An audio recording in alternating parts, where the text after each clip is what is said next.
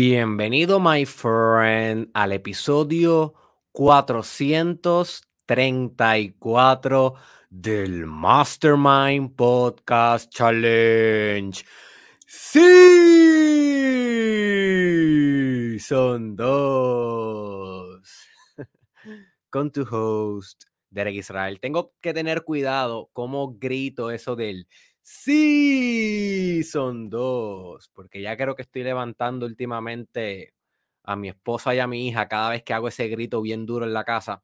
Y aunque yo estoy en un estudio de grabación, este, como quiera, ellas se encuentran durmiendo en su cuarto y yo estoy seguro que a veces se liquea un poco de sonido y las pobrecitas se tienen que levantar. Así que ahora tengo que hacer como que, sí,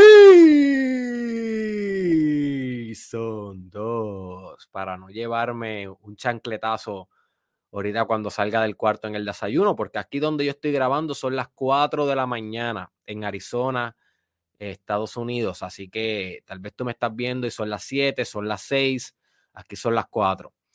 Anyways, muy contento de estar aquí hoy pudiendo transmitir en este nuevo episodio del Mastermind Podcast Challenge Season 2. Nos espera una mañana muy intensa, interesante. Va a aprender un montón de cosas específicamente sobre la importancia de ser el mejor. Hmm, así que ese es el tema que vamos a estar hablando hoy.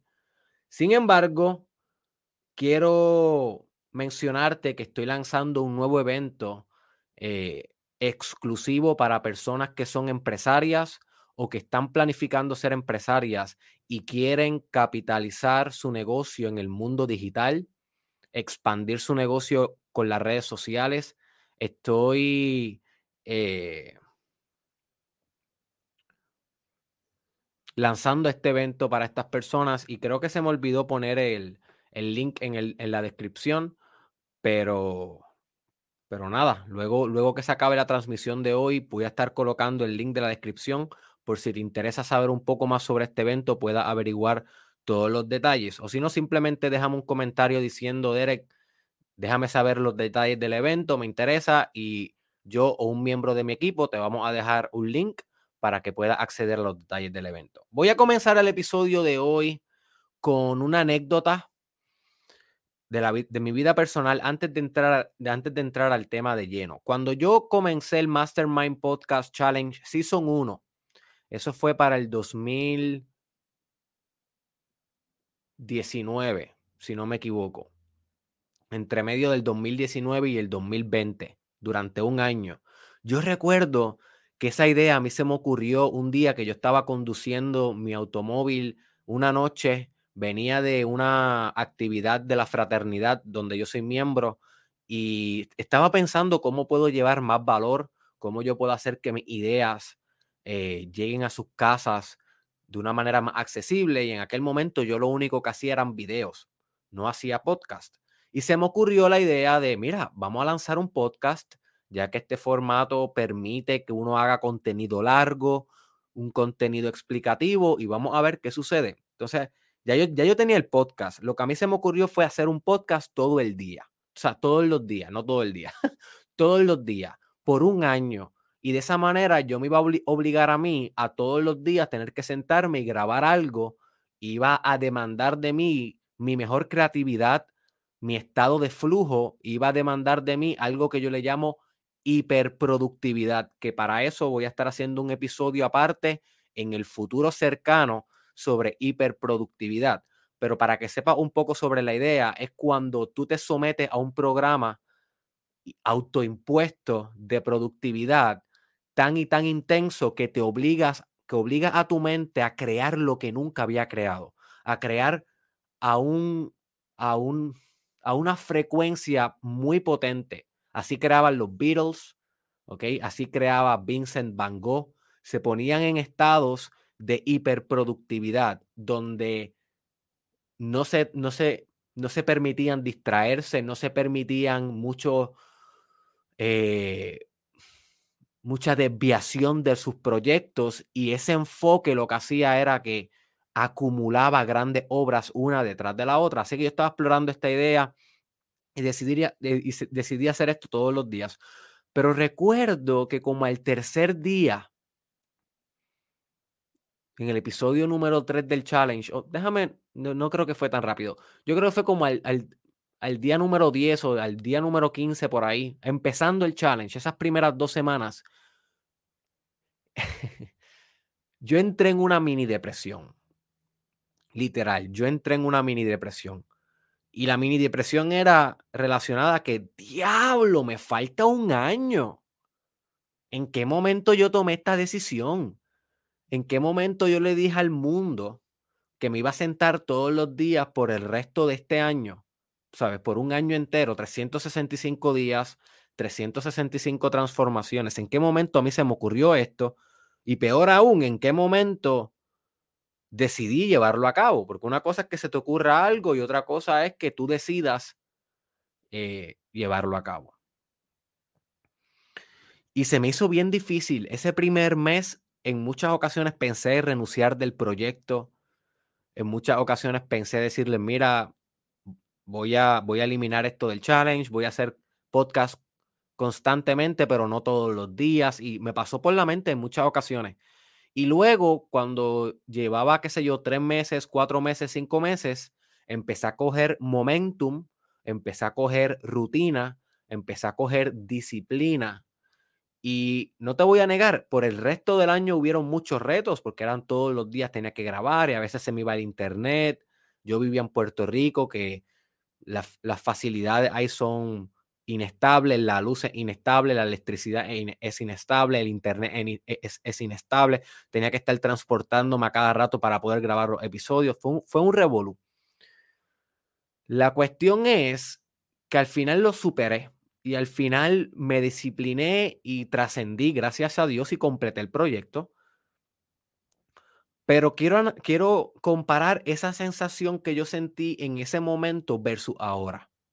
Que estoy haciendo el Season 2, estoy en la primera semana y quiero decirte que me siento totalmente lo contrario a cómo me sentía en el Mastermind Podcast Challenge Season 1. Esta vez me siento listo todos los días. Esta vez me siento contento de haberme comprometido con ustedes. Esta vez me siento mucho más maduro cuando vengo al micrófono, mucho más grounded. En el, en el primer season no planificaba los episodios, ahora tengo una estrategia detrás de cada episodio. Y Creo que la reflexión con la que quiero empezar esta mañana es que hay veces que comienzas un proyecto o emprendes algo en tu vida y al principio se te va a hacer difícil ajustarte. Pero tienes que darle tiempo al tiempo, tienes que mantenerte consistente, con paciencia, ejecutando ecuanimidad, ejecutando tolerancia. Y va a llegar el momento en donde va a caer en ritmo, my friend. Va a caer en ritmo. Y va a superar y va a trascender. Así que si yo lo pude hacer desde un show hacia este show, ¿cómo lo puedes hacer tú con tus propios shows, con tus propios proyectos, con lo que estás emprendiendo, con lo que traes entre manos? Entiende que el, el principio va a ser rough, el principio va a ser heavy, pero sin embargo, mantente disciplinado y ya tú vas a notar cómo todo va cayendo en su lugar. Así que habiendo dicho esa pequeña historia de mi vida personal que quería compartir con ustedes, vamos a comenzar de lleno en el episodio de hoy. Coméntame de dónde me estás viendo, quiero leerte. Saben que siempre respondo todos los comentarios, a veces me tardo, pero siempre los respondo. Así que vamos de lleno al tema de hoy. ¿Por qué el ser humano siempre ha querido ser el mejor? Vamos a empezar hablando desde el principio de la especie, porque tenemos que ir allá, al germen, al génesis del ser humano, si realmente queremos comprender los beneficios psicológicos y de hiperproductividad que va a traer a tu vida si tú estableces una prioridad y una intención de ser el mejor desde hoy en adelante. Te voy a intentar convencer toda la hora que vamos a estar aquí, te voy a intentar convencer de que debes aspirar a ser el mejor en todo lo que haces en tu vida. Así que abre tu mente, Ignora esos pensamientos que tu ego te está diciendo de que, ay, ser el mejor, eso es algo egoico, Derek. Cuidado. Ignora esos pensamientos, abre tu mente y déjame exponer los puntos. El ser humano siempre ha querido ser el mejor porque el mejor es el más que se reproduce. Vamos a comenzar por ahí.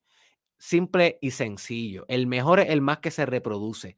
Cuando nosotros vivíamos en tribus, en comunidades tribales, el hombre, el hombre que salía todos los días a la jungla a cazar, porque no habían sistemas de refrigeración y todos los días teníamos que cazar, todos los días, todos los días teníamos que traer comida nueva a la casa.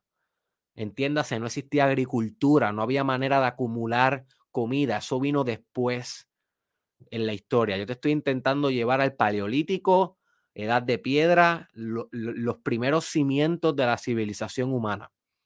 Cuando nosotros estábamos ahí en nuestros orígenes, todos los días teníamos que cazar. Las mujeres típicamente, no, no siempre, pero típicamente se quedaban en el hogar o en el, si le podemos llamar hogar, pero era donde estuvieran en un lugar un poco más seguro con los niños y los envejecientes, y los hombres salían en grupo a intentar cazar algo. Si no cazaban, no comían. You see. Es sumamente interesante cómo el mindset ha cambiado hoy, porque suponiendo que tú sales a trabajar un día y no vendes nada, como quiera, en tu casa, tú sabes que tienes un plato de comida. En tu casa, tú sabes que tú tienes un pote de espagueti, o tienes una bolsa de arroz, o tienes un jugo en la nevera, tienes un almacén en donde siempre puedes volver al final del día y aunque te fue mal, aunque tal vez no vendiste, aunque tal vez no fue tu mejor día en tu negocio o en tu empleo, tú puedes volver al final del día, abres el freezer, coges un helado, pones Netflix y te pones a comer un poquito y eso te reconforta y eso es una posibilidad. Eso es un lujo, my friend. Eso es un privilegio de la civilización moderna y gracias a Dios que, ¿verdad? Que podemos hacer eso. Pero en la era del paleolítico no había esa opción. No cazabas, no comías. No cazabas, tenías que ver a tu hijo llorando toda la noche porque tenía hambre. Tan sencillo como eso. No cazabas, tenías que ver cómo el envejeciente de la tribu se estaba muriendo y no tenían nada para poderle dar de comer, a ver si lo revitalizaba un poco. Tenías que soportar su desfallecimiento sin poder hacer nada, porque había mucha desnutrición. Así era la ley de la jungla, my friend. No cazaban, no comías. Así que el ser humano atribuía gran respeto, admiración y beneficio sexual en el mercado sexual. Y voy a explicarte un poco más sobre eso. Pero para más información tengo un podcast específicamente que se llama... Hmm, no recuerdo exactamente cómo se llama, pero puedes buscarlo en YouTube, Derek Israel, Mercado Sexual. Derek Israel, Mercado Sexual. Así que los seres humanos de esa tribu admiraban, respetaban y beneficiaban sexualmente a aquel que trajera mal la comida cuando fueran a cazar, que fuera el mejor cazador. El mejor cazador se convertía en el hombre alfa o la mujer alfa de la tribu y gozaba de muchos privilegios, entre ellos que podía aparearse con las mejores mujeres de la tribu.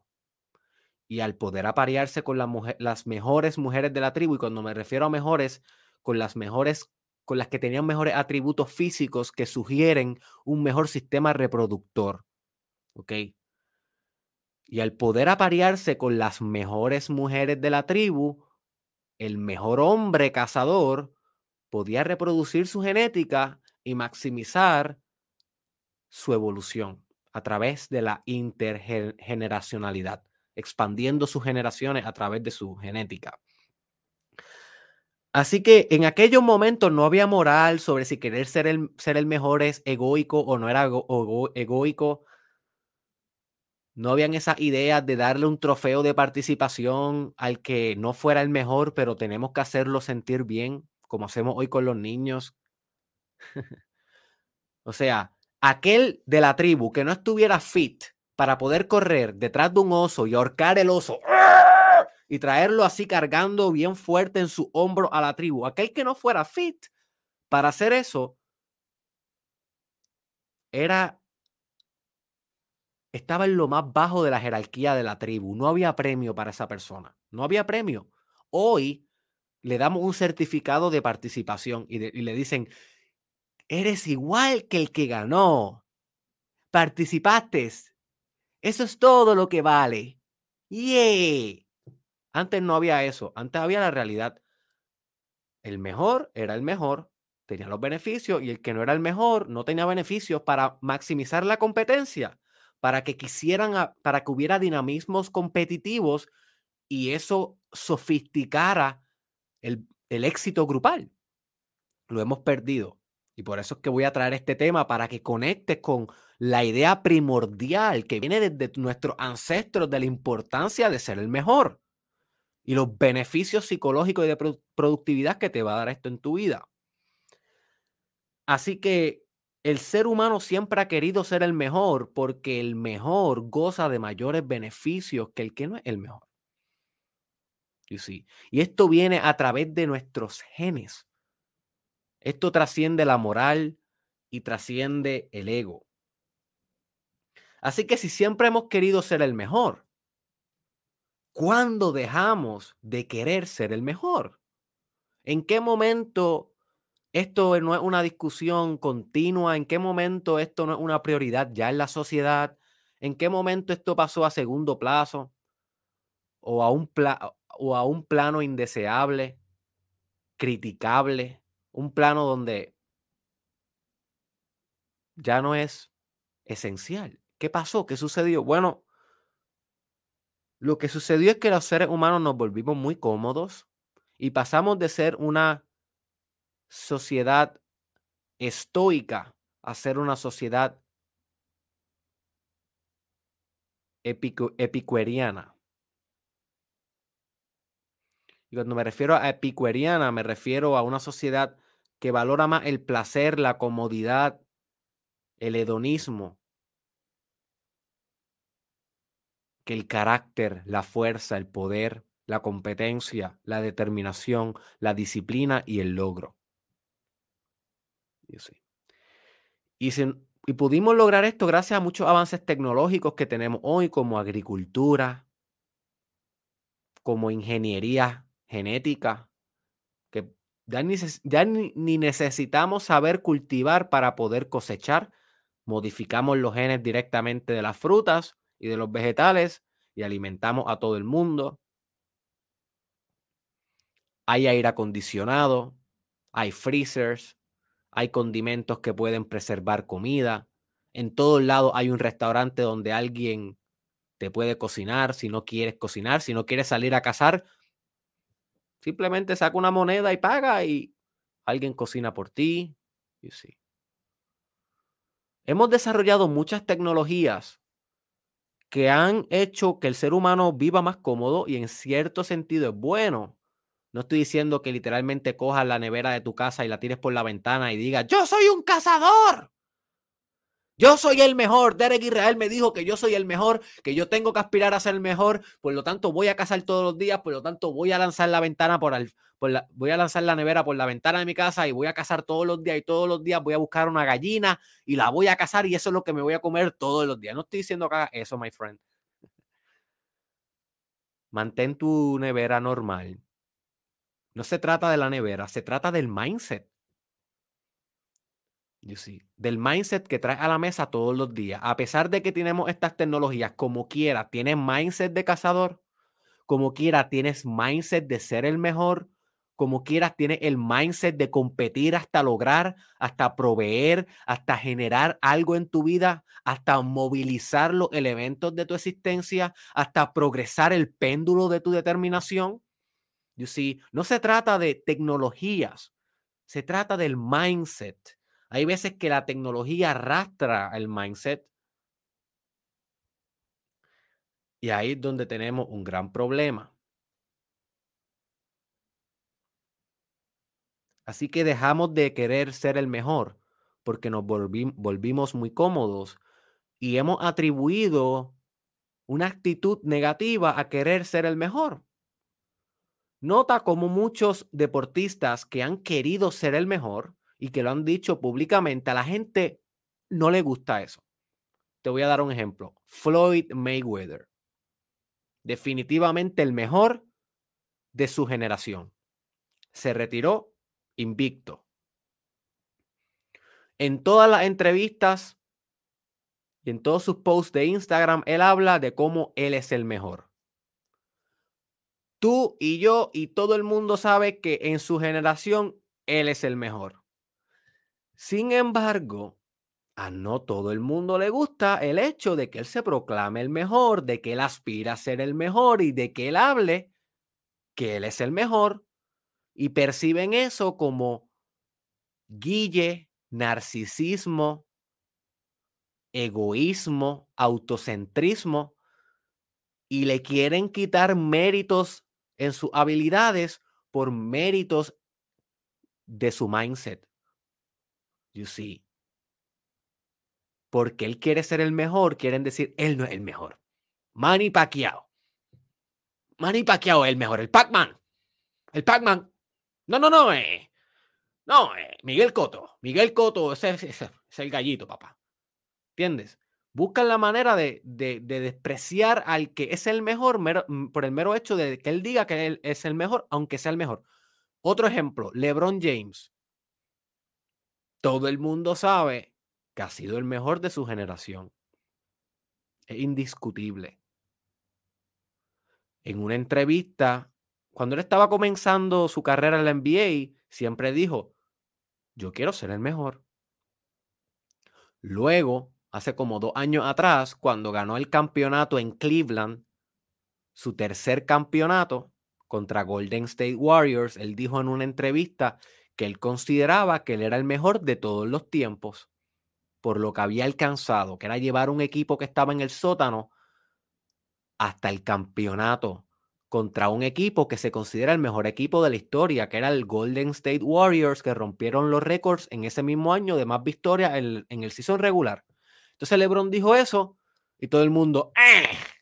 Todo el mundo sabe que es el mejor, pero nota, my friend, como la mitad de la sociedad o un 60% de la sociedad, o tal vez más, odia a LeBron James, lo odia.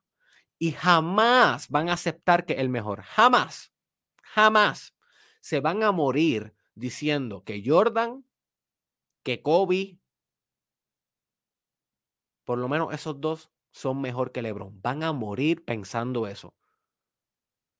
Meramente porque LeBron explícitamente dijo, yo soy el mejor de todos los tiempos. Y aunque sea verdad, a la gente no le gusta eso. Porque como sociedad nos hemos vuelto débiles. Ya no es un virtuosismo ser el mejor. Ya no es un virtuosismo aspirar a más. Ya no es un virtuosismo ambicionar en grande e íntegramente y disciplinadamente todos los días llegar al lugar y ejecutar, my friend. Ya eso no es virtuoso. Ahora es virtuoso que seas bien humilde, tan y tan humilde que te menosprecies, tan y tan humilde que aún sabiendo que eres el mejor en cierta área en tu vida, eres el mejor en eso, digas, bueno, o sea, hago lo mejor que puedo. Hago lo mejor que puedo. Y ya. Cuando realmente deberías decir, my friend, yo soy el mejor, ¿cómo te puedo ayudar? Estás trabajando con el mejor. Y decirlo con, orgullo, confianza, no narcisismo, y eso es lo que voy a estar discutiendo en una de las trampas de querer ser el mejor, que voy a estar hablando más adelante.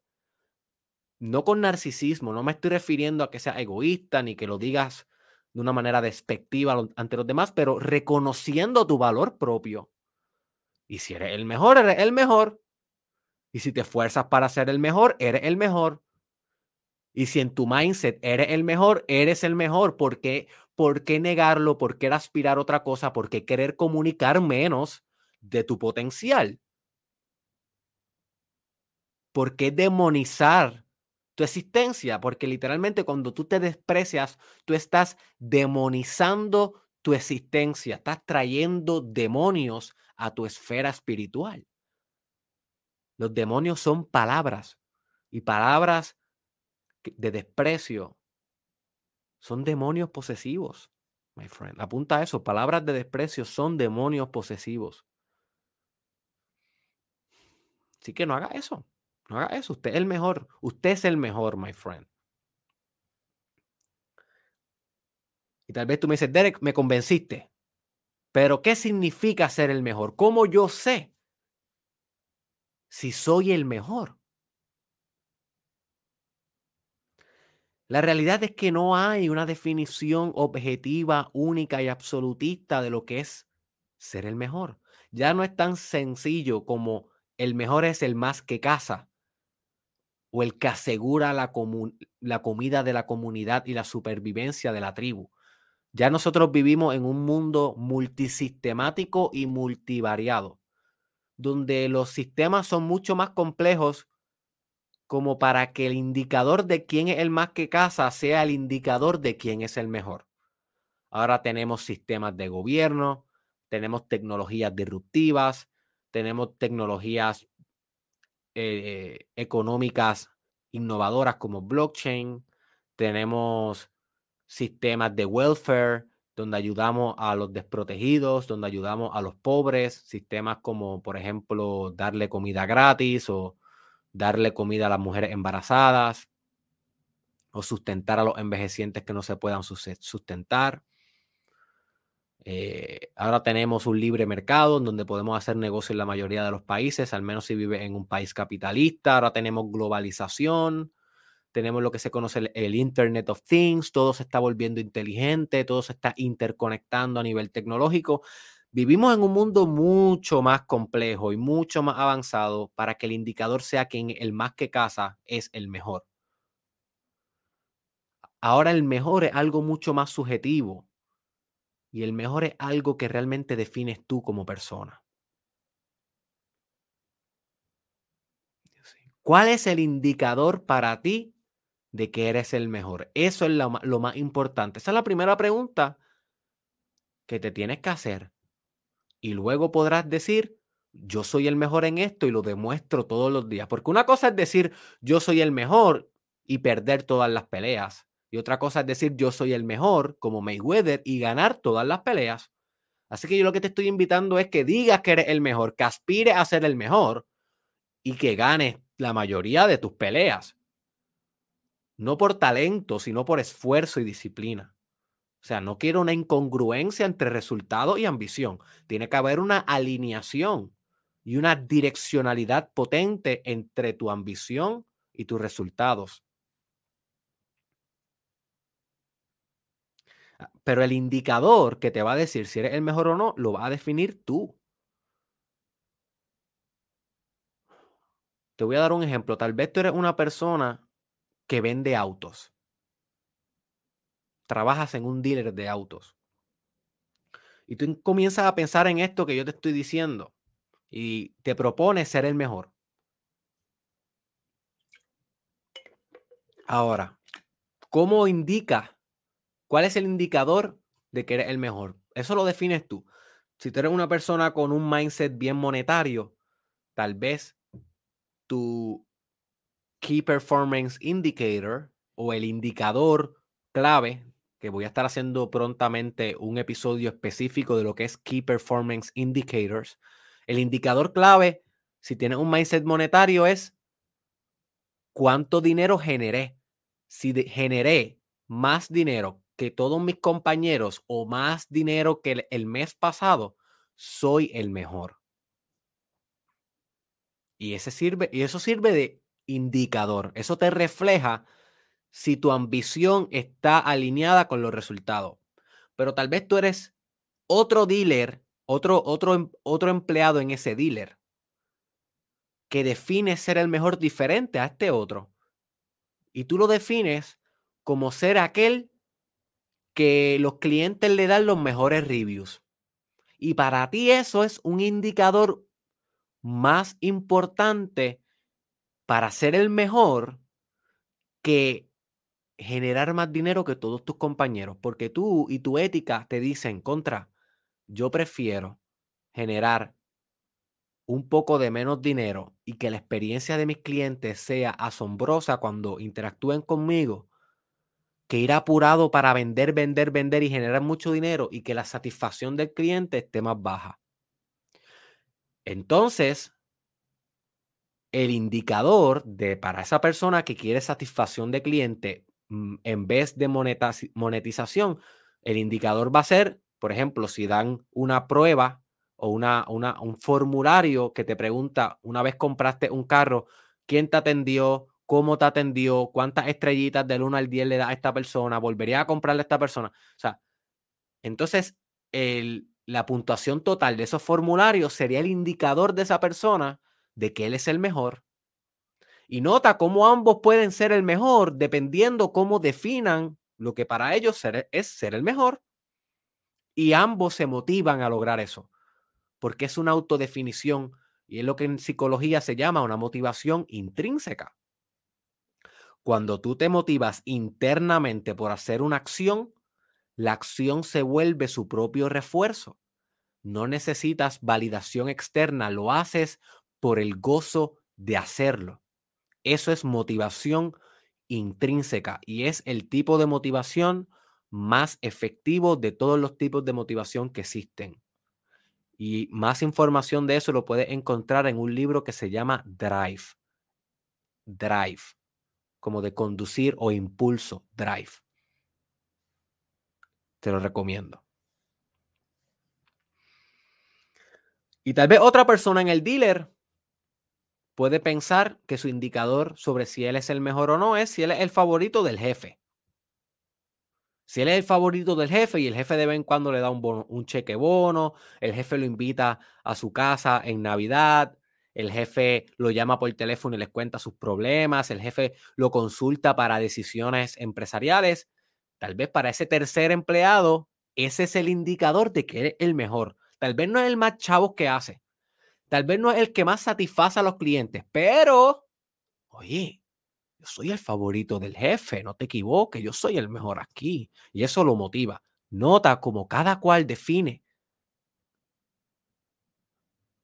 qué es el mejor. Y cada cual se motiva acorde a esa definición y a esa proyección. Así que ser el mejor es subjetivo, es relativo. Lo importante es que definas lo que para ti es serlo y que actúes todos los días acorde a eso. My friend. Así que la parte que estaba esperando, ¿qué beneficio hay en ser el mejor? Vamos a comenzar primero con los internos. Y ya te mencioné uno, motivación intrínseca.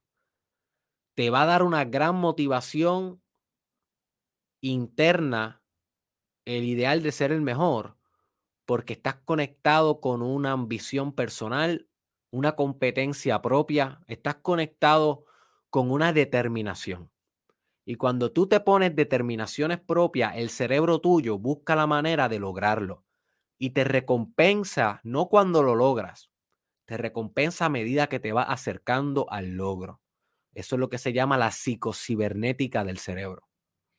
¿Ok? Te va recompensando en todo el camino, no cuando tú logras. Nota que si tú, por ejemplo, cursaste un grado en la universidad, la felicidad cuando te graduaste te duró medio día en lo que tiraste el birrete y a, y, a la par de horas estaba igual que siempre. Sin embargo, cada vez que sacabas buenas notas, cada vez que te ibas acercando a la meta final, cada vez que un profesor te admiraba o cada vez que, que hacías un buen proyecto en la universidad, cada vez que culminaba un semestre, te sentías feliz, te sentías que estabas logrando algo importante, porque el cerebro recompensa durante el camino y no cuando lo logras. Ahí es donde el cerebro produce dopamina. Y eso viene con la motivación intrínseca. Y eso es uno de los grandes beneficios de querer ser el mejor. Otro de los beneficios es que tu cuerpo se va a acomodar a los hábitos necesarios para ser el mejor. Porque el ser, en la mente odia un concepto que los psicólogos le llaman disonancia cognoscitiva. Y la disonancia cognoscitiva básicamente es cuando lo que tú estás pensando está fragmentado y desintegrado de lo que tú estás haciendo. Así que tu mente te recompensa con mucha felicidad cuando tu ambición está alineada con tu acción, cuando tu agenda refleja tu deseo. Si tú quieres algo y no estás actuando hacia eso, lo que estás produciendo es emociones negativas, depresión, frustración, desgano. You see. Así que realmente el querer ser el mejor te va a obligar a ti a hacer acciones que propulsan que sea el mejor. Te va a obligar a ti a levantarte más temprano que tu competencia y acostarte más tarde que ella, porque tienes el drive, tienes la visión, tienes el propósito de escalar al máximo potencial de tu capacidad como ser humano, a la operación máxima de tu esencia, a tu producción más fina, más pura, más satisfactoria, más artística, más revolucionaria. Esos son algunos de los beneficios que vienen con querer y aspirar y actuar como si fuera el mejor.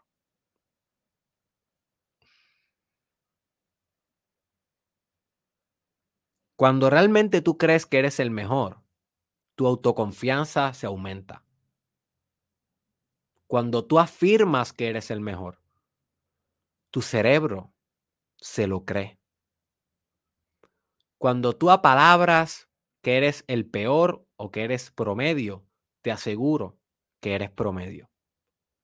Cuando tú apalabras que eres el mejor, te aseguro que eres el mejor. Porque tú apalabras tu realidad a la existencia.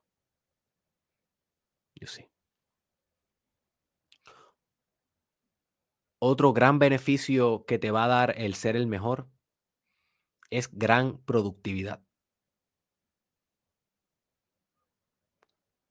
Te va a desarrollar capacidad de organización, que es el problema número uno con la generación millennial.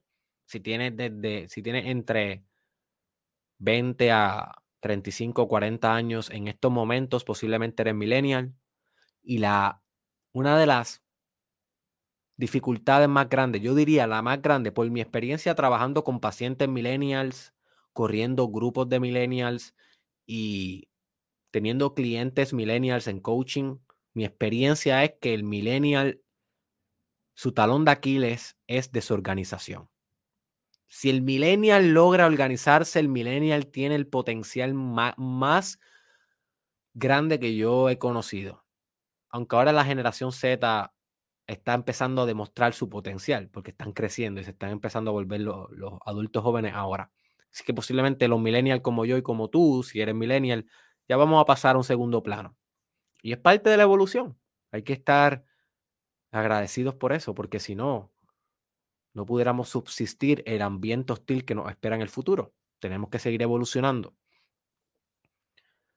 Así que el millennial es desorganizado, porque el millennial le gusta hacer muchas cosas diferentes. El millennial no le gusta casarse con una sola cosa.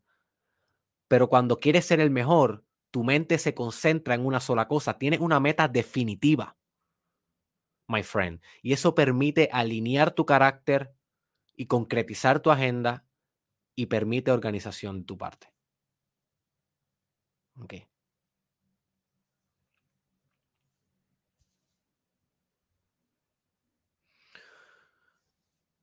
Cabe mencionar algunos beneficios externos, fuera de, ti como ser humano, fuera de tu motivación, beneficios externos que vienen con ser el mejor. El mejor capitaliza el mercado sexual. Eso sigue siendo igual ayer que hoy, que mañana. Nota como el más popular, cuando tú estabas en la high school, piensa, cuando tú estabas en la escuela superior, el más popular era el predominante en el mercado sexual. El, chico más popular, el mejor, socialmente hablando, con ese indicador de popularidad en la high school, que es, by the way, y tal, ¿y por qué lo traigo así? Porque es el indicador más importante de un, de un adolescente. Cuán popular tú eres es lo más importante que pasa en el mundo de un adolescente a nivel social entre pares. Eso es lo más importante, my friend. Así que si alguna vez tú le estás dando un consejo a un adolescente, jamás le aconseje que se olvide de ser el más popular de la escuela. es el peor consejo que tú le puedes dar a un adolescente.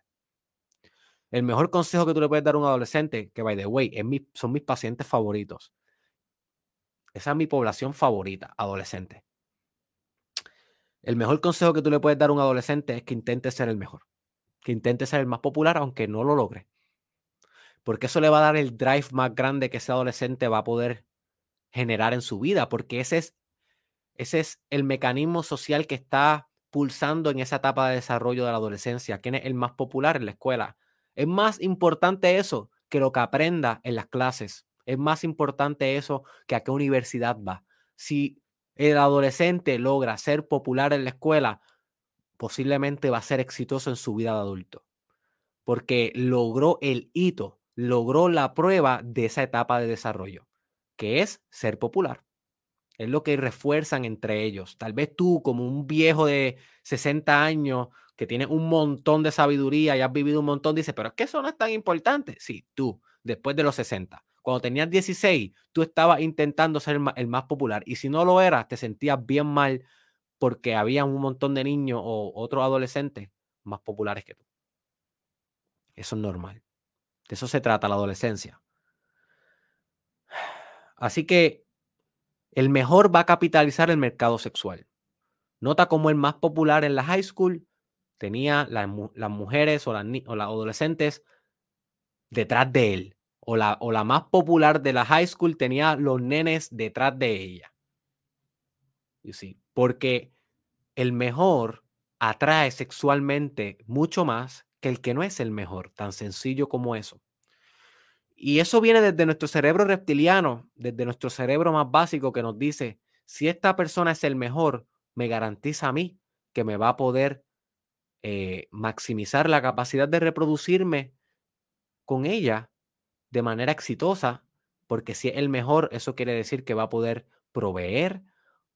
Eso si eres mujer y estás pensando en un hombre, va a poder proveer, va a poder poderme darme seguridad, porque es el mejor. Por lo tanto, déjame reproducirme con el mejor. Si eres hombre, tú quieres estar con la mejor porque estás pensando que ella va a ser la mujer que más exitosa puede ser para poder parir la prole sin que muera la prole. ¿Ok? Porque es la mejor, así que físicamente va a ser la más preparada para poder dar a luz, que eso es algo que tú no, como hombre no puedes hacer, necesita a otro ser humano en caso, en este caso una mujer y va a pensar que como ella es la mejor, va a ser la mejor eh, cuidando el hogar, va a pensar que ella va a ser la mejor cuidando los hijos, va a pensar que ella va a ser la mejor eh, apoyándote emocionalmente en lo que tú vas y sales a cazar. Recuerda que esto está pasando en el sistema límbico reptiliano de tu cerebro. Aquí no hay moral, aquí no hay equidad de género, aquí no hay roles sociales. Esto es primitivo. Hombre, mujer, hombre, mujer, en lo más primitivo de la representación. Ahora nosotros analizamos muchas más variables porque nos hemos vuelto más complejos y decimos, no, eh, roles de género, que si la mujer puede ser la que trabaja y el hombre en la casa, sí, yo sé, my friend. Pero te estoy hablando de a nivel, tú no estás ni consciente de que estás pensando en esto. Esto pasa en tus vísceras. Esto pasa en tus emociones. You see. Es similar a cuando estás borracho, que no sabes ni por qué hacer las cosas. Así pasa, my friend. Porque cuando estás borracho, tú dejas que el inconsciente salga. Eso le llamamos desinhibición. Y ese es el efecto que buscamos cuando consumimos alcohol. Desinhibir, desinhibir ¿cómo es? Des, desinhibir, Ay, no me sale la palabra. Tú sabes lo que intenté decir. Anyways, ¿qué trampas hay, my friend? ¿Qué trampas hay en querer ser el mejor? Porque esto no es todo rosita. Hay muchas trampas en donde puedes caer. Y una vez estés actualizando esta nueva verdad en tu vida, esta verdad de que eres el mejor, watch out watch out, porque estas trampas pueden corromper todos los beneficios positivos que te he estado mencionando en este podcast. La primera trampa es que te puedes volver sumamente egoísta y solamente pensar que tú eres el mejor y punto.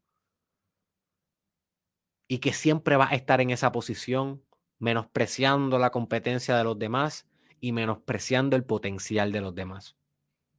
Eso es una trampa. Y yo creo que por eso, por muchas personas que han caído en esta trampa, es que hemos ingenierizado un sistema moral el cual demoniza el querer ser el mejor.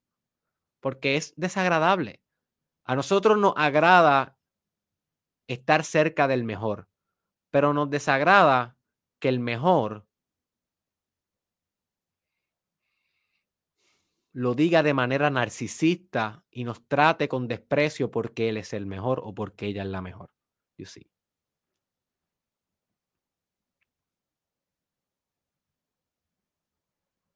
Y esto lo explicó muy bien Sir Machiavelli. Nicolás, eh,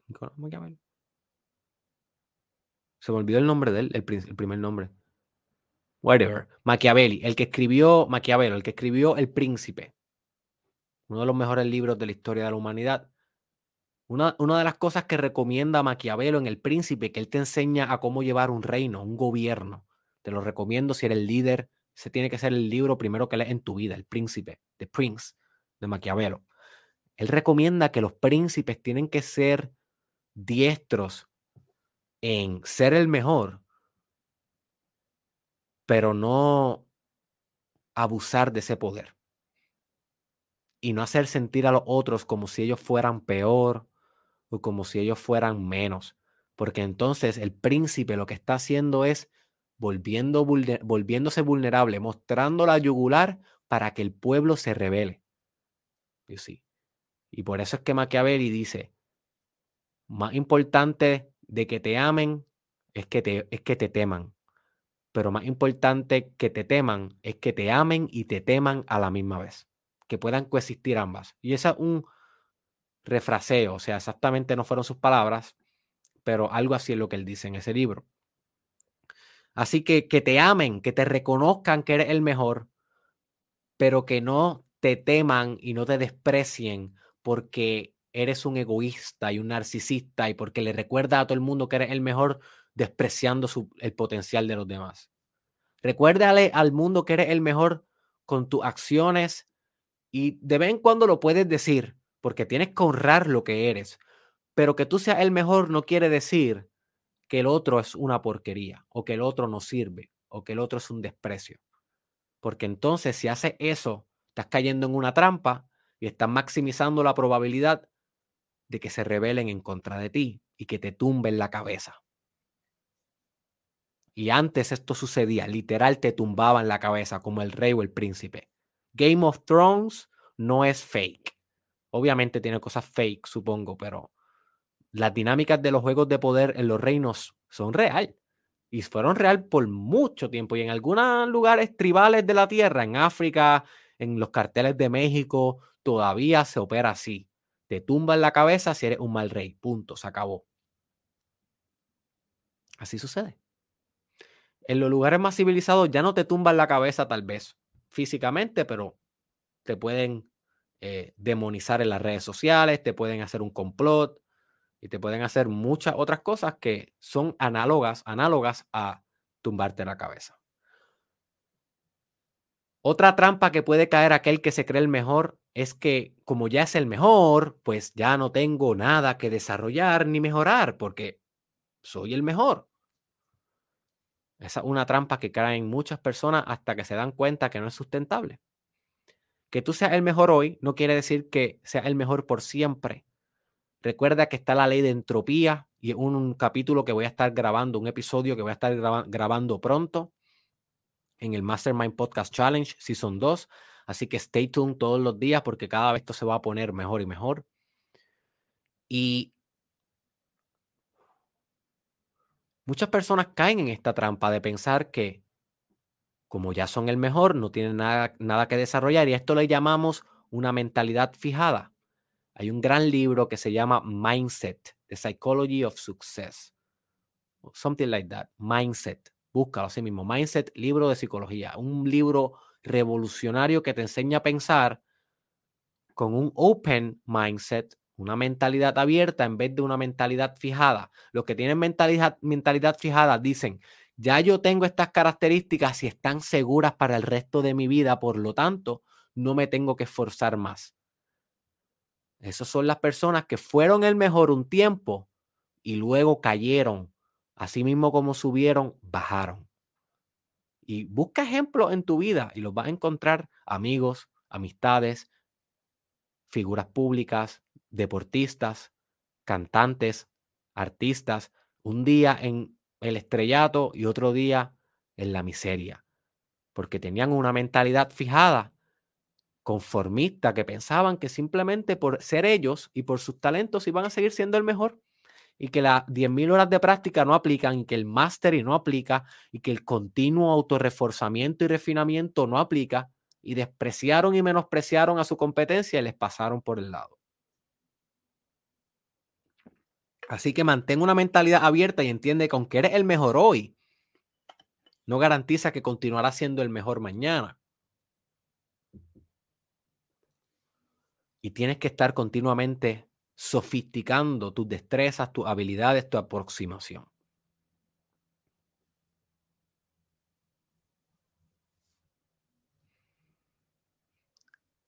Con este Mastermind Podcast, no solamente con el challenge, sino con el podcast en general. Y con más allá del podcast, en mi contenido en general, en mi canal de YouTube, mi ambición última, a pesar de que los quiero ayudar a ustedes, obviamente, y eso es un motor, transformar vidas es un gran motor. Hay también otro gran motor, otra motivación intrínseca que yo tengo, que es ser el mejor. Yo, Derek Israel, deseo firmemente e incesantemente ser el mejor. Yo quiero ser el mejor, ser el mejor transformador de tu vida.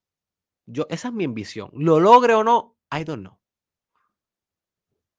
De eso es lo que se trata. Se trata de que tal vez no lo va a lograr, pero hay virtuosismo en aspirarlo. Cuando hablamos de ser el mejor, no hablamos del resultado.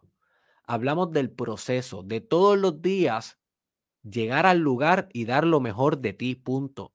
Y si estás dando lo mejor de ti, maximizando todos los días tus capacidades, estás siendo el mejor y definiéndote como definas ser el mejor. ¿Cuál es tu KPI? ¿Cuál es tu indicador? Mi indicador es que cuando tú te mueras, tú puedas mirar al lado y decirle a la persona que te esté acompañando, Derek Israel fue el mejor guru, psicólogo de mi vida. Ah, y te muera. Esa es mi ambición. Esa es mi ambición. Lo logre o no, I don't know. Pero existe virtuosismo en intentarlo. Todos los días me siento aquí. Intento ser el mejor soy el mejor. Yo no tengo ninguna duda de eso. Yo soy el mejor. Tal vez tú no me reconoces como el mejor todavía. Tal vez hay otros gurus, otros coaches que te gustan más que yo. Eso está bien.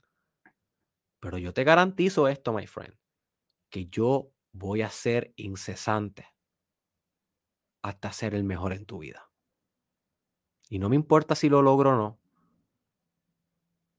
Porque la realidad es que eso me motiva a mí a hacer esto con mi mayor devoción, con mi mayor deseo y sentido de competencia, sentido de automaestría, sentido de autoperfeccionamiento. Esa es mi ambición. Y esa es la ambición que yo quiero que tú tengas en el resto de tus proyectos de ahora en adelante, my friend. Que tengas la ambición de ser el mejor y que estés en paz con eso.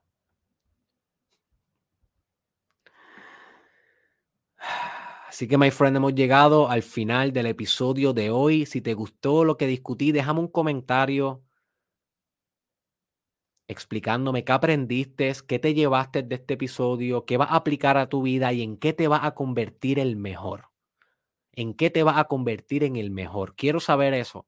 Recuerda que cuando tú comentas, cementas bien las ideas que se fortalecieron y que se forjaron en el episodio. Así que saca un minuto de tu vida y déjame el comentario para que ayude a la comunidad, para que otras personas puedan ver tu proceso y se inspiren y también para que tú cementes en tu carácter cualquier conclusión que haya generado de este episodio. También les recuerdo que estoy promocionando, my friends, lo que yo le llamo el experimento número 2, en donde voy a convertir a 10 empresarios en el mejor, en el mejor empresario de las redes sociales de su industria. Esa es mi ambición. Aplicando lo que te enseñé hoy, esa es mi ambición. Así que si tú eres una persona que tienes proyectos en las redes sociales, o aspiras a empezar un proyecto en las redes sociales, envíame un mensaje privado o entra aquí a mi Facebook. Si estás viendo esto en Facebook o en YouTube, debe estar en algún lugar en la descripción eh, o en las últimas publicaciones un link que dice experimento número 2. Hundes ese link y te va a llegar toda la información que necesitas de cómo puedes participar y ser seleccionado en este experimento en este, en este evento. Realmente yo le llamo el experimento, pero es un evento, no es una investigación, no es ciencia, es un evento de mentoría grupal e individual personalizada con tu doctor Derek Israel y con otros empresarios como tú, que yo los voy a estar ayudando a convertir sus redes sociales en un imperio económico y en un imperio de influencia, como he estado haciendo yo con mi propia marca. ¿ok? Y por eso es que me estás viendo tú. Así que si te interesa participar de este evento, si crees que esto es para ti, si crees que yo te puedo ayudar a ser el mejor haciendo lo que tú haces, pero con las técnicas que yo he aprendido, basadas en marketing, psicología, ventas, comunicación, eh, arte, performance, desempeño, economía, filosofía y espiritualidad y todo combinado para que te conviertas en el mejor de tu industria. Bien importante, my friend. Si estás en Instagram, ve a mi biografía, ahí está el link y puedes hundir el link, ahí te va a llevar al experimento. Y si estás en Facebook o en YouTube, busca en la descripción o entra a mi página de Facebook y busca en las últimas publicaciones, va a ver en algún lugar el link. Tan pronto se acabe este, este, esta transmisión, voy a poner el link en esta publicación también. Se me olvidó ponerlo, disculpen. Así que, my friends, hasta aquí llegamos. Sí, mira, una hora exacta, una hora exacta. Vamos mejorando. Esa es mi, mi, mi meta, que estos episodios duren de 40 minutos a una hora, que no pasen de una hora, para que puedas comenzar tu día con el pie derecho y te espero mañana, my friend, a la misma hora, con un nuevo tema. Voy a estar prontamente subiendo stories. Así que sígueme en Instagram y en Facebook para que puedas ver mis stories de los episodios que voy a discutir en la semana. No estoy seguro si los voy a subir al feed. Estoy analizando cómo voy a hacer. Pero partiendo de la semana que viene, como esto es de lunes a viernes, voy a preparar un tipo de documento o una foto, no sé muy bien, todavía cómo va a ser, pero voy a preparar algo en, lo, en el cual tú vas a poder ver cuál, cuáles son los episodios que vienen en esa semana. Y tal vez vas a poder organizarte mejor. Tal vez no los puedes ver todos live, pero te vas a poder organizar a ver exactamente los más que te interesan live y los menos que te interesan los puedes ver a tu tiempo mientras estás fregando, mientras te estás bañando, mientras estás en el gimnasio y los puedes ver tranquilo a tu tiempo en mi canal de YouTube, Derek Israel. Así que prontamente vas a poder ver semana por semana de antemano cuáles son los episodios. ¿Ok? Así que recuerda verificar lo del experimento para que construyas una maquinaria económica con Derek Israel en las redes sociales y nos vemos mañana en el próximo episodio. Hasta la próxima.